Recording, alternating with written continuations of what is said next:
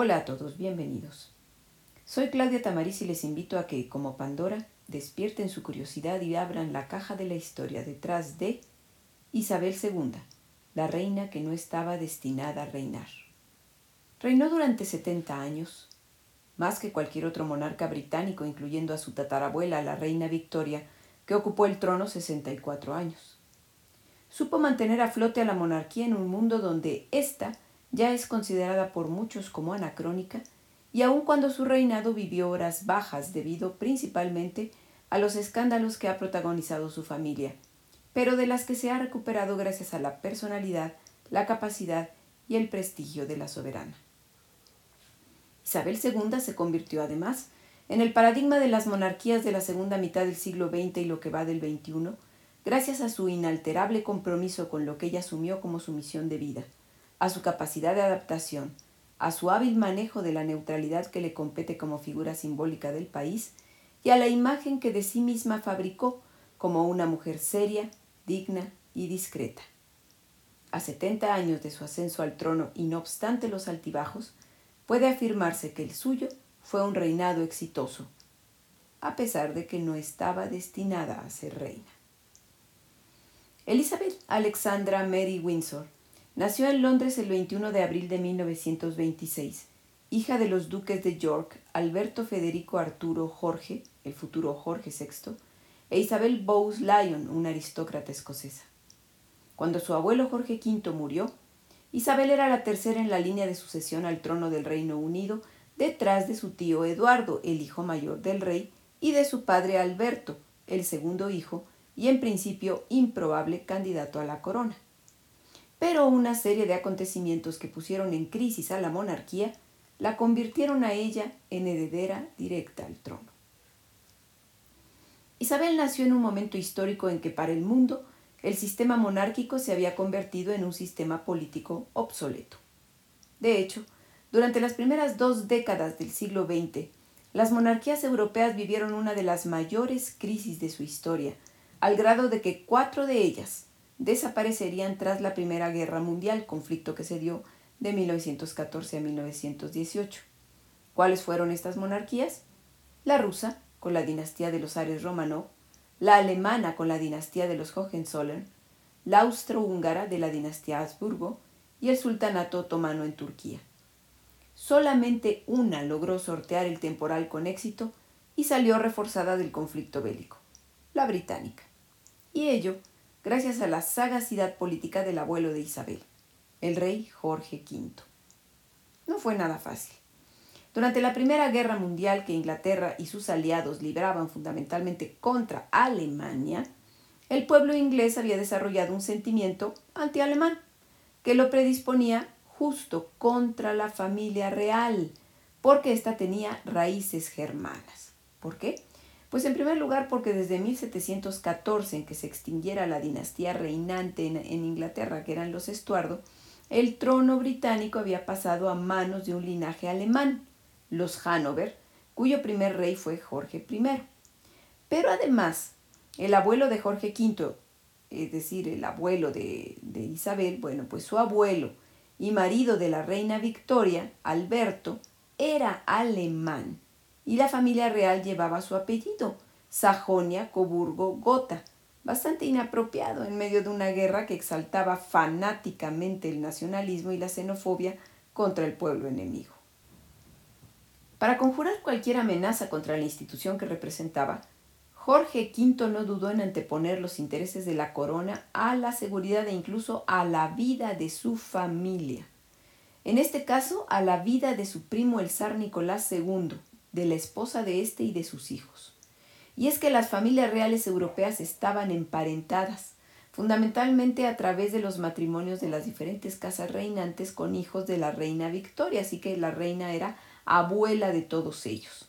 Eso hacía que Jorge V fuera primo no solo del Kaiser Guillermo II contra el que estaba luchando en la segunda en la Primera Guerra Mundial, sino también primo del zar Nicolás II de Rusia. Ahora bien, cuando estalla la Revolución Rusa en 1917, y esto es mientras se está desarrollando la Primera Guerra Mundial, que acuérdense es de 1914 al 18, la familia del zar, la familia Romanov, es depuesta durante esta revolución y hecha prisionera justo por los revolucionarios. Pero el gobierno provisional que se estableció primero en Rusia le ofreció al monarca ruso y a su familia la posibilidad de dejar el país y con ello salvar la vida. No dudaron en un momento en pedirle asilo justamente a Inglaterra, sabiendo que allí estaba su primo. Pero Jorge V les negó el asilo.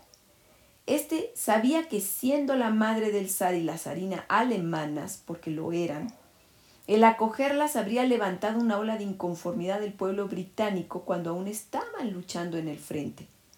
Asilar a los Romanov era un suicidio político y Jorge V no estaba dispuesto a tomar ese riesgo.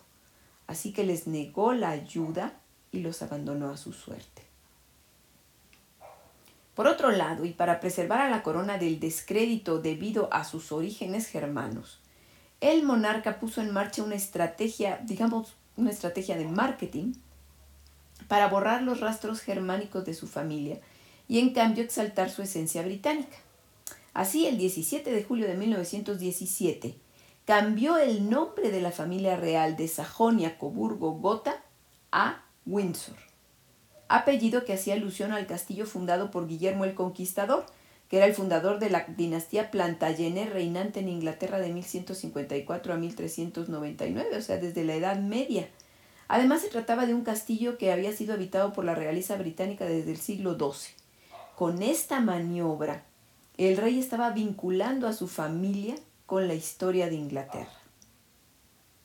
Bueno, pues como vemos, Jorge V pues era un celoso guardián de los intereses de la monarquía y lo siguió siendo incluso tras la guerra, cuando se vivió una crisis económica tremenda, justamente la posguerra, y un clima de agitación social en su país, eh, y se llegó a temer que la influencia de la revolución rusa, eh, que había llevado a las clases trabajadoras al poder en ese país y a la familia real rusa a la muerte, pues incitara a los trabajadores eh, británicos a a tomar las armas y levantarse contra su gobierno y contra sus monarcas. Así que Jorge V decidió embarcar a su familia en una campaña de relaciones públicas para convencer al pueblo inglés de la utilidad de la monarquía en esos tiempos tan difíciles. Y lo consiguió. Además, buscó pasar la estafeta a su sucesor, formándolo con el mismo compromiso de salvaguardar a la institución.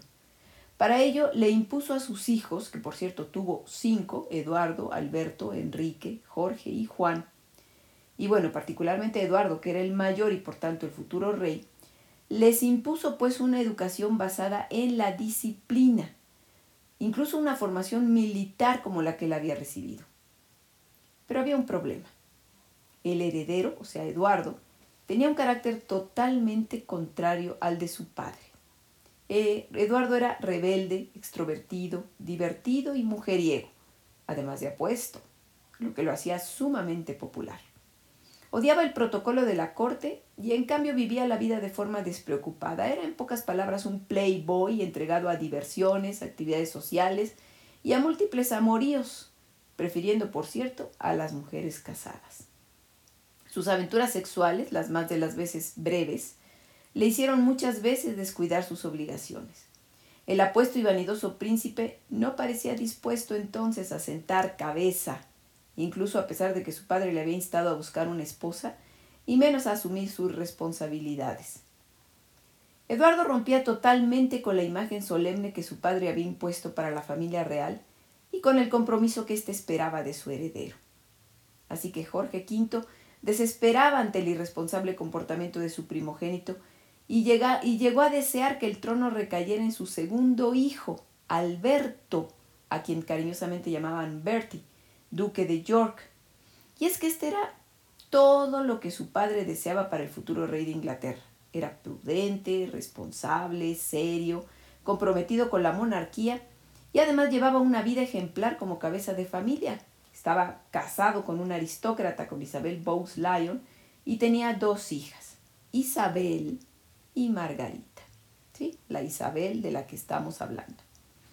Pero en la década de los 30, la conducta libertina de Eduardo era una preocupación menor comparada con su postura política. En un periodo que veía el ascenso imparable del nacionalsocialismo en Alemania, el príncipe heredero mostraba abiertamente su admiración por esta nación y por el régimen autoritario que impondría Adolf Hitler. Y justo en 1933, año en que subió al poder el Führer, se atrevió a externar a varias personas sus simpatías hacia este régimen. Eso no es todo. Pronto pasó de los comentarios privados a las muestras públicas de apoyo al fascismo, incluso entrometiéndose en la política exterior de su país. Su padre, por supuesto, le reprochó sus desafortunadas intromisiones que incluso, que bueno, vamos, resultaban anticonstitucionales. Pero a Eduardo las reconvenciones de su padre no le hacían la, mejor, la menor mella. Poco antes de que iniciaran sus manifestaciones profascistas, además, el príncipe de Gales había entablado una relación amorosa con una mujer norteamericana casada en segundas nupcias, Wallis Simpson, que era por una conocida pro-nazi. Se dice que incluso, bueno, era un hecho, era amiga muy cercana del embajador alemán en Londres, Joaquín von Ribbentrop, y se dice que llegó a ser incluso su amante o que llegó al menos a, a, intimar con él en más de una ocasión. En fin, el gobierno británico y la Casa Real, ante esto, pues evidentemente atribuyeron las simpatías filonazis del futuro rey a la influencia perniciosa de su nueva pareja. Esto quizá no habría sido un problema dada la brevedad de las relaciones amorosas del príncipe, de no ser porque finalmente el soltero empedernido se había enamorado perdidamente de Wallis Simpson e independientemente de sus ideas políticas, esta mujer no era la persona ideal para convertirse en reina de Inglaterra, por ser extranjera, plebeya y divorciada. ¿Qué decimos divorciada? Todavía estaba casada en segundas nupcias, pero divorciada de su primer marido. A esas alturas, el rey estaba claramente enemistado con su heredero. Estando ya muy enfermo, llegó a confesar, Quiera Dios que mi hijo mayor no se case nunca, ni tenga hijos, y que nada se interponga entre Bertie, Lilibet y el trono. Bertie era su hijo Alberto, y Lilibet era el nombre con que cariñosamente llamaban a la princesa Isabel. En fin, cuando el rey Jorge V murió en enero de 1936, Eduardo se convirtió, a pesar de sus muchos inconvenientes, en rey, como Eduardo VIII. Ahora bien, ¿por qué el rey Jorge no alteró la línea de sucesión y nombró mejor heredero a su segundo hijo? Bueno, pues aunque pudo haberlo hecho, al parecer no se decidió por ello, dada la popularidad del príncipe Eduardo, y porque además iba a ser evidente la resistencia que éste pondría para ceder a su hermano a la corona, y con la popularidad que tenía, pues iba a ser muy difícil quitársela. Además, esto traería serias consecuencias para la Casa Real, para el país y para el imperio. Por eso, pues el, el rey dejó las cosas como estaba y Eduardo hereda la corona. El caso es que, tal como se temía, una vez en el poder, Eduardo presionó para que Inglaterra diese la espalda a Francia, su aliada natural, cuando en marzo las tropas de Hitler ocuparon Renania. Y en cambio, buscó un acercamiento con sus parientes alemanes para establecer una alianza anglo-alemana y con esto pues estaba entrometiendo en política. Las alarmas entonces se dispararon entre la clase política británica al comprobar que Eduardo VIII no mantenía la obligatoria neutralidad política que se esperaba de un monarca y en cambio se inmiscuía en asuntos de política exterior y también de política interior bueno, y además con esas simpatías filonazis. Como remate, en octubre de ese mismo año, Wallis Simpson solicitó el divorcio y Eduardo le anunció al primer ministro Stanley Baldwin su intención de casarse con ella. La decisión despertó las críticas del pueblo británico que no podía soportar que su monarca contrajera matrimonio con una extranjera entrometida, divorciada y sin sangre real. Así que el rey fue entonces presionado para que abdicara, cosa que hizo el 10 de diciembre tras un mensaje radiofónico en el que aseguraba que no podía desempeñar sus deberes reales sin tener a su lado a la mujer que amaba. O sea, en pocas palabras, anteponía su amor por Wallis a la corona británica. Renunciaba al trono por el amor. Eduardo VIII, que por cierto nunca llegó a ser coronado, recuperó popularidad con este discurso, pues convenció a una gran mayoría de británicos de que su fugaz monarca era un romántico que había tomado una difícil decisión en aras de una pasión amorosa que terminaba en final feliz a pesar de todo. Pero bueno, al fin y al cabo su padre ya lo había pronosticado antes de morir. Había dicho, cuando yo falte, el muchacho se hundirá en doce meses. Y así fue. Eduardo VIII estuvo en el trono solo 325 días. Tras su renuncia se le concedió el título de duque de Windsor con una generosa pensión, pero tuvo que exiliarse del país. Fuera del país, se casó con Wally Simpson en 1937. La abdicación de su hermano dejó el camino de la corona libre para Bertie, lo que convertía así a su hija Isabel en heredera directa al trono. Alberto, quien se coronó con el nombre de Jorge VI en homenaje a su padre, asumió el trono británico en medio, en medio, de una crisis institucional disparada por las acciones de su hermano mayor. Y no nada más por el desafío a las convenciones de la monarquía británica que tuvo este, este fugaz rey y por su recién recuperada popularidad, sino que además ya en el exilio, Eduardo continuó interviniendo en política inmiscuyéndose en el gobierno de su hermano, incluso le llamaba por teléfono para darle consejos. Pero además emitía opiniones sobre la realidad política de su país y del mundo y flirteaba con el nazismo al grado de que la pareja llegó a visitar a Hitler en Berlín. Jorge VI tuvo que ponerle el alto so pena de retirarle la pensión, y así le prohibió pisar cualquier territorio de la corona sin permiso y por supuesto dejar de llamarle por teléfono pero el mal estaba hecho.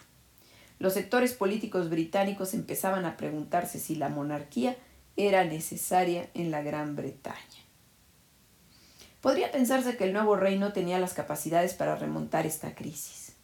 Siempre a la sombra de su carismático hermano mayor, Bertie padecía una tartamudez que lo hacía inseguro y retraído, y por su posición como hijo segundo no había estado al tanto de los asuntos de Estado. Pero, paradójicamente, Sería durante el peor momento en la historia reciente de su país, es decir, cuando estalló la Segunda Guerra Mundial, que Jorge VI demostró de lo que estaba hecho. Su papel durante el conflicto consolidó su reinado y devolvió a la monarquía el prestigio minado por las acciones de su hermano. Durante los duros años de la guerra, Jorge VI y su esposa Isabel Bowes Lyon, quien fuera su más firme aliada, se ganaron la admiración de su pueblo al negarse a dejar Londres y mientras Jorge levantaba los ánimos de los soldados a través de la radio o de plano directamente trasladándose al frente, la reina les infundía esperanza a la población duramente afectada por los bombardeos nazis, actuando en hospitales y, e incluso visitando las calles destruidas y las casas destruidas de Londres. En 1945, la multitud los vitoreó en Buckingham para celebrar el fin del conflicto habían ganado una enorme popularidad. En tiempos de paz, la pareja continuó desempeñando sus responsabilidades y manteniendo el prestigio de la monarquía en una Inglaterra victoriosa, pero golpeada por la guerra. Logró salir a flote, aunque en una nueva realidad, marcada por una guerra fría en la que la Gran Bretaña perdía su papel hegemónico al tiempo que perdía su enorme imperio. Pero Jorge VI había restablecido la maltrecha corona que le habían legado, asegurándola para su hija Isabel. La princesa heredó su capacidad de trabajo, su sentido del deber y su compromiso con la monarquía. Cuando el rey murió de un cáncer de pulmón en 1952, la continuidad de la corona y de la dinastía Windsor estaba asegurada en manos de, de, la mujer que no estaba destinada a reinar, pero que lo hizo con éxito durante 70 años. Si les gustó este podcast, síganme en mis redes sociales como La Caja de Pandora Historia. Gracias.